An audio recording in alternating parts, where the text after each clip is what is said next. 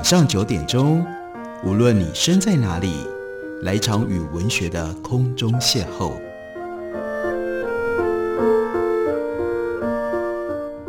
杨照谈书，邀您一同遨游文学世界，认识古今中外的经典之作。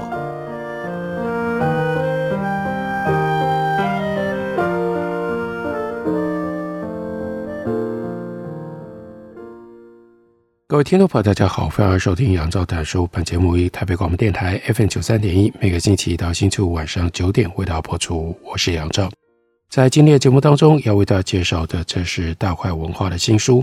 原来的英文书名是《Patient Zero》，那直接就翻译叫做“零号病人”。对于零号病人，我们可能不太了解指的是什么。那我们来看一下副标题。副标题说：“塑造现代医学史的真正英雄。”嗯。好像也还并不是很清楚这本书的主题到底在讲什么呢？好吧，我们先来认识介绍一下这位作者。作者呢叫做 Ruperino，他是一名医生，也是散文家兼小说家。他一九四七年出生于法国的 Dulon，，他拥有热带医学与传染病学的学位。他常年致力于向社会大众推广普通医学、临床医学以及演化医学的知识。所以这是一本关于医学的科普书。不过，Perino 所选择的切入点很特别，那就是从这句话可以清楚地显现出来：现代医学诞生于医生和病人的实际接触。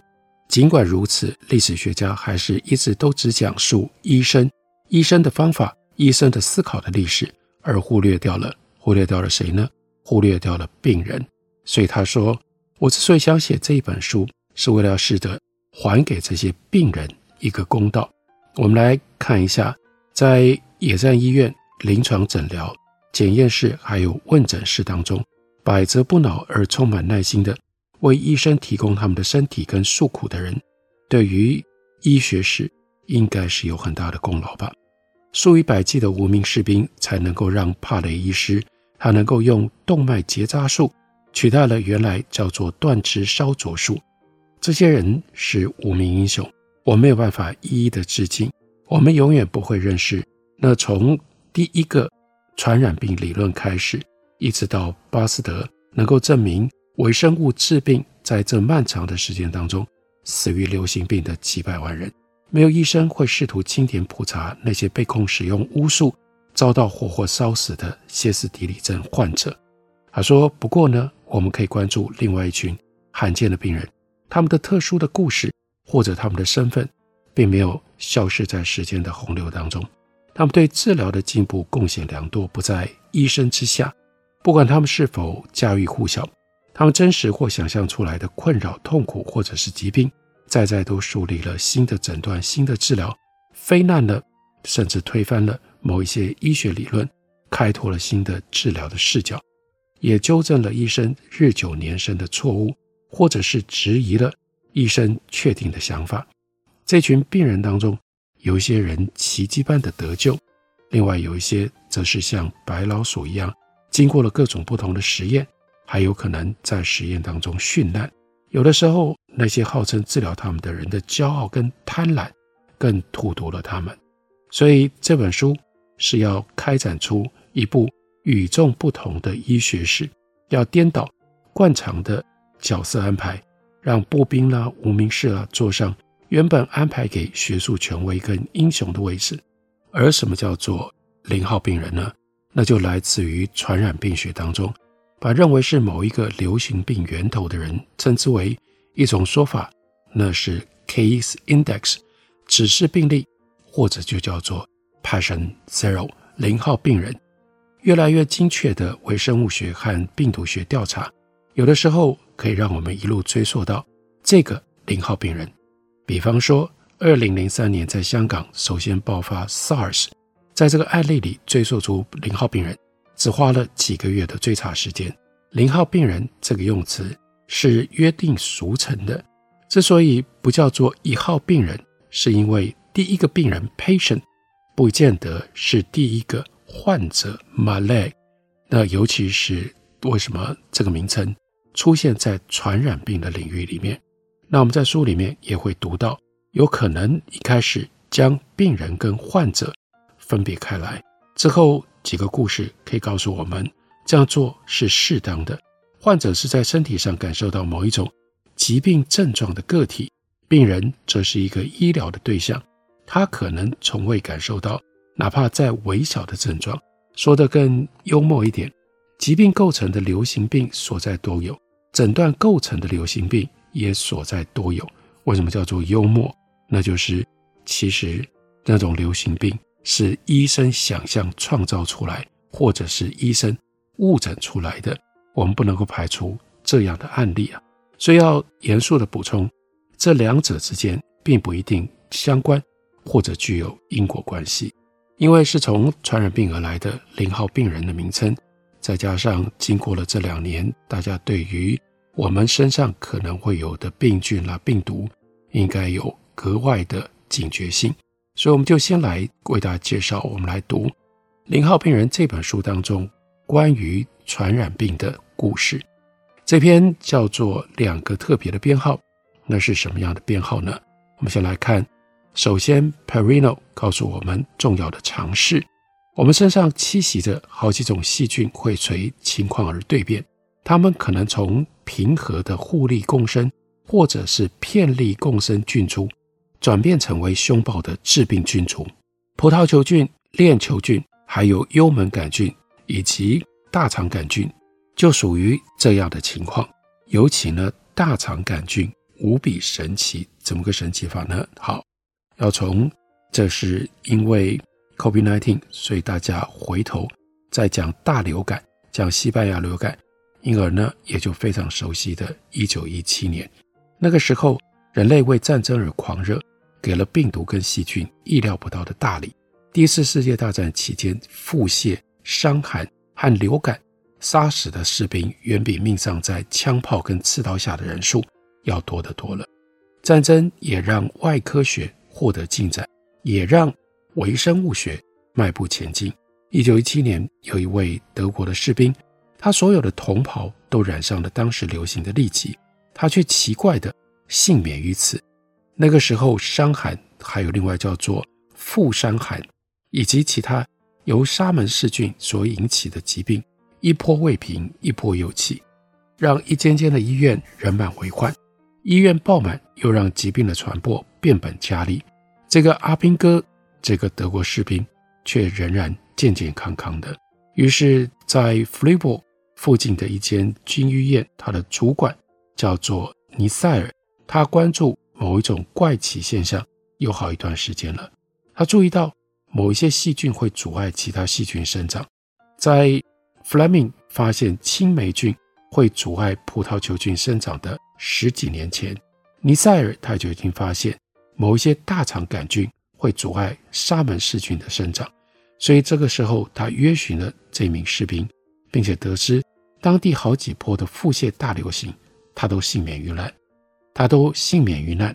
另外，这名士兵在巴尔干地区作战，却奇迹般的豁免于一场严重的致客性，却奇迹般豁免于一场严重的致客氏菌病的流行。于是尼塞尔就想，这个士兵是不是带有某一种提供保护的细菌呢？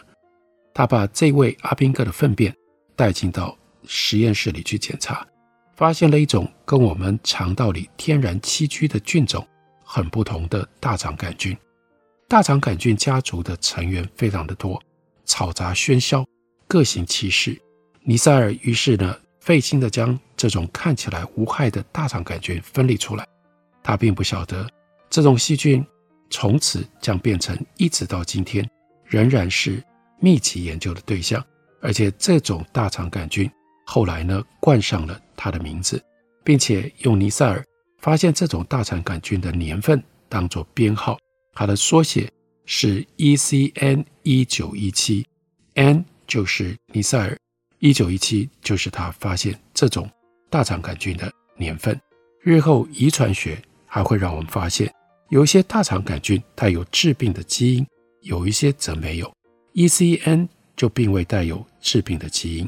另外，它拥有一些额外的基因，让它可以抵抗致病的肠道细菌，甚至消灭这些细菌。ECN 是一种非常友善的大肠杆菌，它透过基因水平转移获得了各种的新基因。基因水平转移是细菌彼此之间直接的基因交换。细菌主要就是透过基因水平转移来发展出抵御抗生素的能力。为什么会有抗药性？为什么这种细菌越来越难杀死？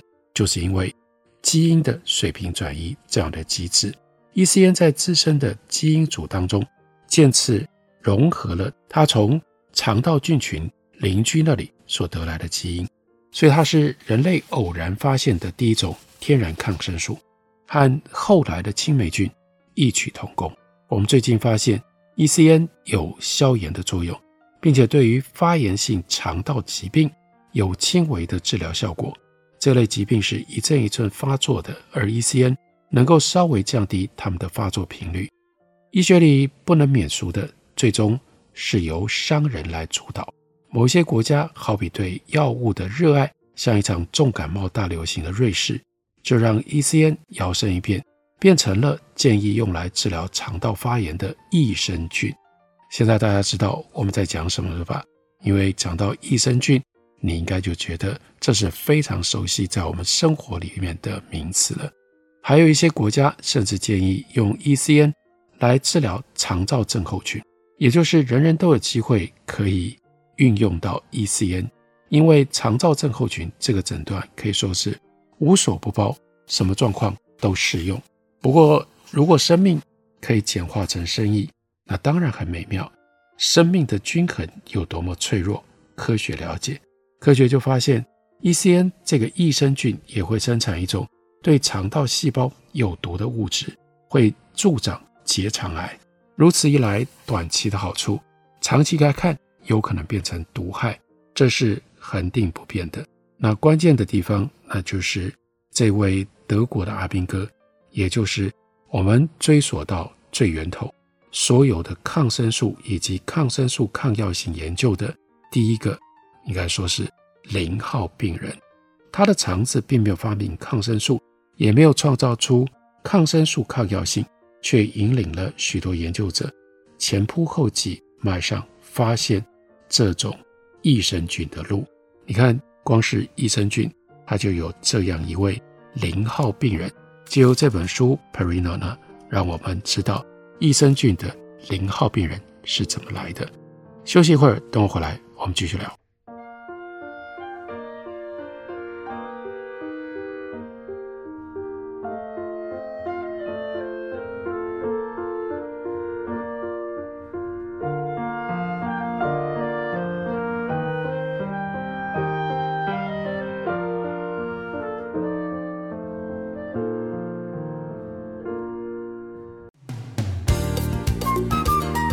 收听台北广播电台，让你的心情嗨起来。大家好，我是陈绮贞。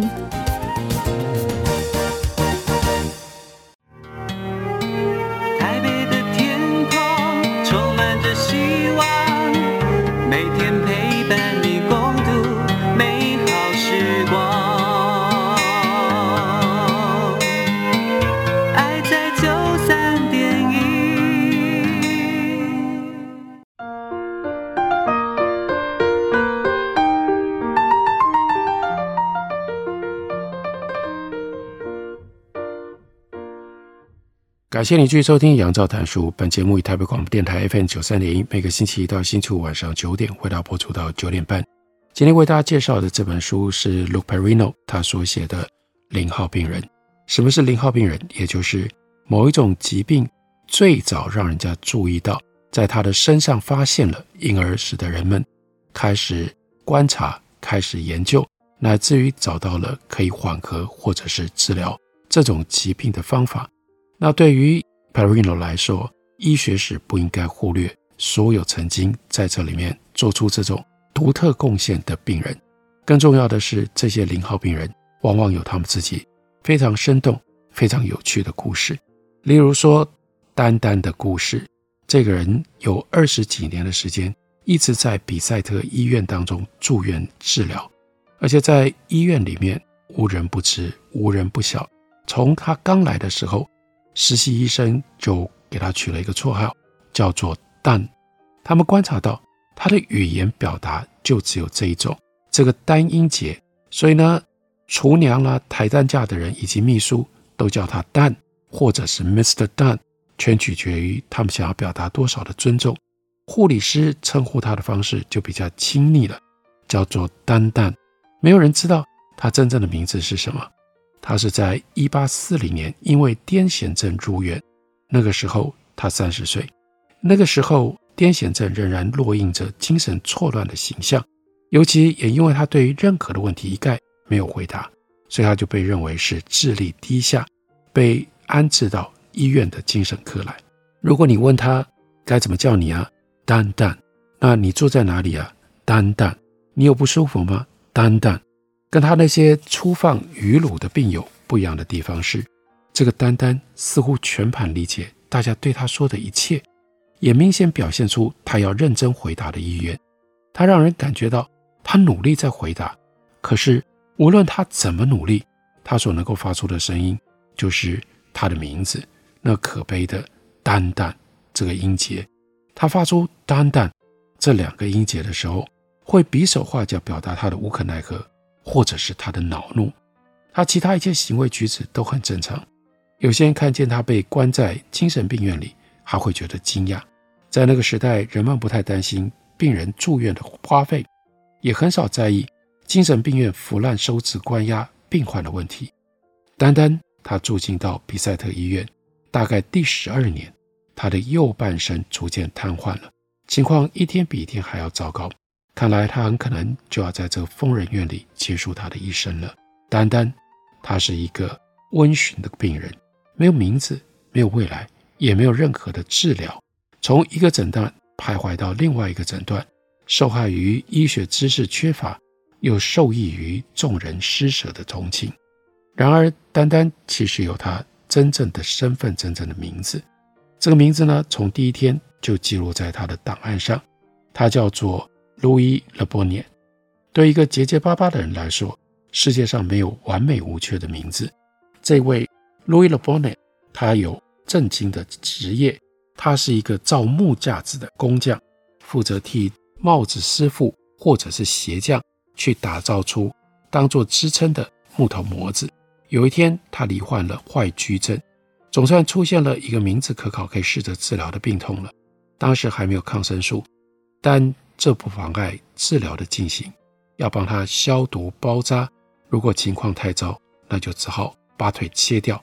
单单的坏疽变得非常的严重。这个时候，有一位身兼人类学家跟外科医生的 Paul Broca 教授，把丹丹转诊到他的机构。在我们今天看来，结合人类学跟手术刀会让人觉得惊讶。不过在那个时代，脑跟手。是浑融一体铸造而成的，认知的敏捷和手部的灵活相辅相成，彼此增益。在那个时代，医学实践是从人推演出来的，而人是医学实践的首要目标。如此的效益主义、功利主义，在当时还没有遭到医学在日后的极度专业化所变质。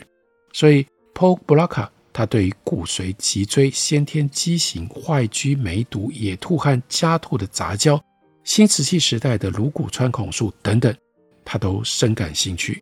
这位什么都不放过、什么都掺一脚的实用主义者，在此之前他已经发现了某些癌症会透过静脉扩散，也发现了肌肉病它的机缘性的成因。他倒是还没有开始关注脑和语言。而为他开启这扇崭新大门的，不是别人，那就是丹丹。布洛卡这样的人，侧身在各种知识交汇的路口，这是十九世纪下半叶这迷人年代的一大典型。然而，尽管他是如此的这样一位教授，如此的这样一位人文主义者，一生经验又求知若渴，却仍然治不好丹丹的坏疽。几天之后，一八六一年四月十七号。丹丹去世了，享年五十一岁。医学治不好他，但至少尝试去了解他。当时解剖是诊断的康庄大道，也就是临床解剖学的方法，人们在尸体上寻找得以事后解释死者生前症状的病变。这么做，病人本身无力回天，科学却时而收获满满。丹丹死亡的第二天开始，布洛卡解剖了丹丹的脑，他在左额叶上发现了一处梅毒病变，精确的来说，病变位在第三脑回。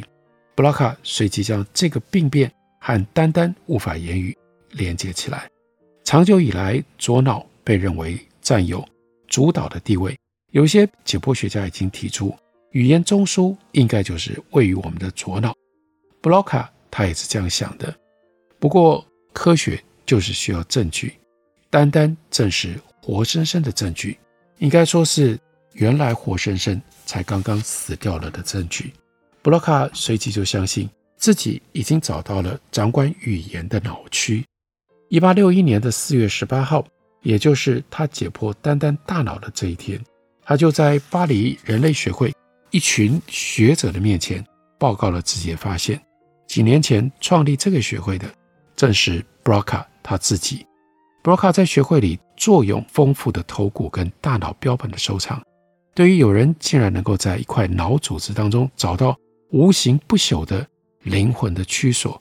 教会跟帝国恐怕深深不以为然，而将头骨跟大脑收藏在学会里，正就是能够避开教会跟帝国的关注。布洛卡没费太大的力气，就说服了他的同行，他的大名随即跻身在医学思想史里。几个月之后，要说服那些解剖学家，他必须要耗费多一点的力气了。虽说如此，雷博涅他的第三脑回还是很快就变成了。布洛卡区，布洛卡区听起来比丹丹的名字要来得悦耳，而且如果把一个主管语言的脑区命名叫做雷博涅，原本恐怕还会令人莞尔一笑。那是因为雷博涅在法文里面是堵塞了、没有出口了，或者是一只眼睛看不到被堵住了的意思。人们选择布洛卡来命名这块脑的区域，是因为。医学史上是如此写就的，这一部历史凸显的是医生、病人姓啥名啥，没有人知道，是司空见惯的事情。布洛卡把丹丹的病症命名叫做阿菲米，他如此描述罹患这个病症的病人，他们体内丧失的并不是语言能力，不是词汇的记忆，也不是发声态和发音的神经及肌肉的动作。而是协调语言表达活动的能力。布洛卡命名这种失语症的时候所使用的刚刚那个字 “aphenia”，最后被另外一个词语，这是拉丁化或拉丁形式的 “aphasia” 所取代。此后，一个个跟语言表达相关的脑区陆陆续续被人所发现，并且获得了医学影像的证实，把脑功能想象成为是由模块组成的这种观念。之所以问世，那要归功于雷博涅他的左脑第三脑回，这是今天我们知道千真万确的事实。如今要向丹丹致敬，那你有一种方法，你可以去杜普伊特朗博物馆看看那一百五十年来到今天仍然摆在架上拉波内他的脑袋。我们再来看另外一段故事。这一段故事，它的地点跟它的场景都很不一样。先把我们带到了美国，然后呢，我们到了美国的佛蒙特州，而且呢，是让我们看到了叫做 Central Vermont 铁路公司他们的一群工程师们。这个时候，他们不知所措，建造成本必须要尽可能压到最低。这家公司是创立于1843年，到这个时候有了五年的时间。凭着压低报价，他们夺下了连接美国的 Vermont 到加拿大往北这段铁路的建造合约。Vermont 的 Cavendish 正北方小山丘岩盘非常的坚硬，他们如果决定铁路要穿过这个岩盘，就必须要开凿两公里多的隧道。相反的，如果选择绕过小山，那路程至少必须要延长十公里。为了旅途的时间长短着想，直接选择直线穿过小山丘比较好，但成本也会变得比较高昂。于是工程师们意见不一致，他们就只好把工头们叫来，来商量出最好的解决办法。这里有位工人叫做 Phineas Gage，他是这家铁路公司最早招聘的工人当中的其中一员。公司雇佣他的时候，他才二十岁。这个 Gage 他精神充沛，沉着持重，勤勉任事，让大家都很满意。很快就步步高升。那现在遇到了这样的一个问题：要凿穿山丘，还是绕道而行呢？这个 Gage 他的回答又迅速又明确，必须要穿越岩盘，因为已经摆好了，而且呢已经摆好了效果非常好的新炸药。那个岩盘也有足够可以轻易解体的裂缝。但是呢，就在这样的情形底下，在爆炸的时候，挖掘杆以炮弹的速度垂直刺入了 Gage 他的左脸颊，爆破了他的一只眼，并且从额头正后方的颅骨中央穿了出去，骨头和脑的碎片在 Gage 的头上飞舞，那根棍子又飞了二十公尺才坠地，所以这个时候 Gage 他竟然没有倒下来，摇摇晃晃，单膝跪地，受到了这样的一种可怕的、严重的伤害，于是就使得 Gage 变成了零号病人，因为他让医生有机会准确地发现到底在人类大脑的额叶，因为他失去了额叶，会发生什么样的事情，也就证明了额叶在我们的大脑的机制运作当中扮演了什么样的功能。如果没有那一场意外，如果没有这样一位零号病人，关于大脑的研究跟认识跟理解，不可能有。今天这样的一种突破，这就是为什么这本书希望我们不只知道医生的贡献，我们也应该尊重所有的这些零号病人在医学史上曾经发挥的作用。感谢你的收听，下个礼拜一同一时间我们再会。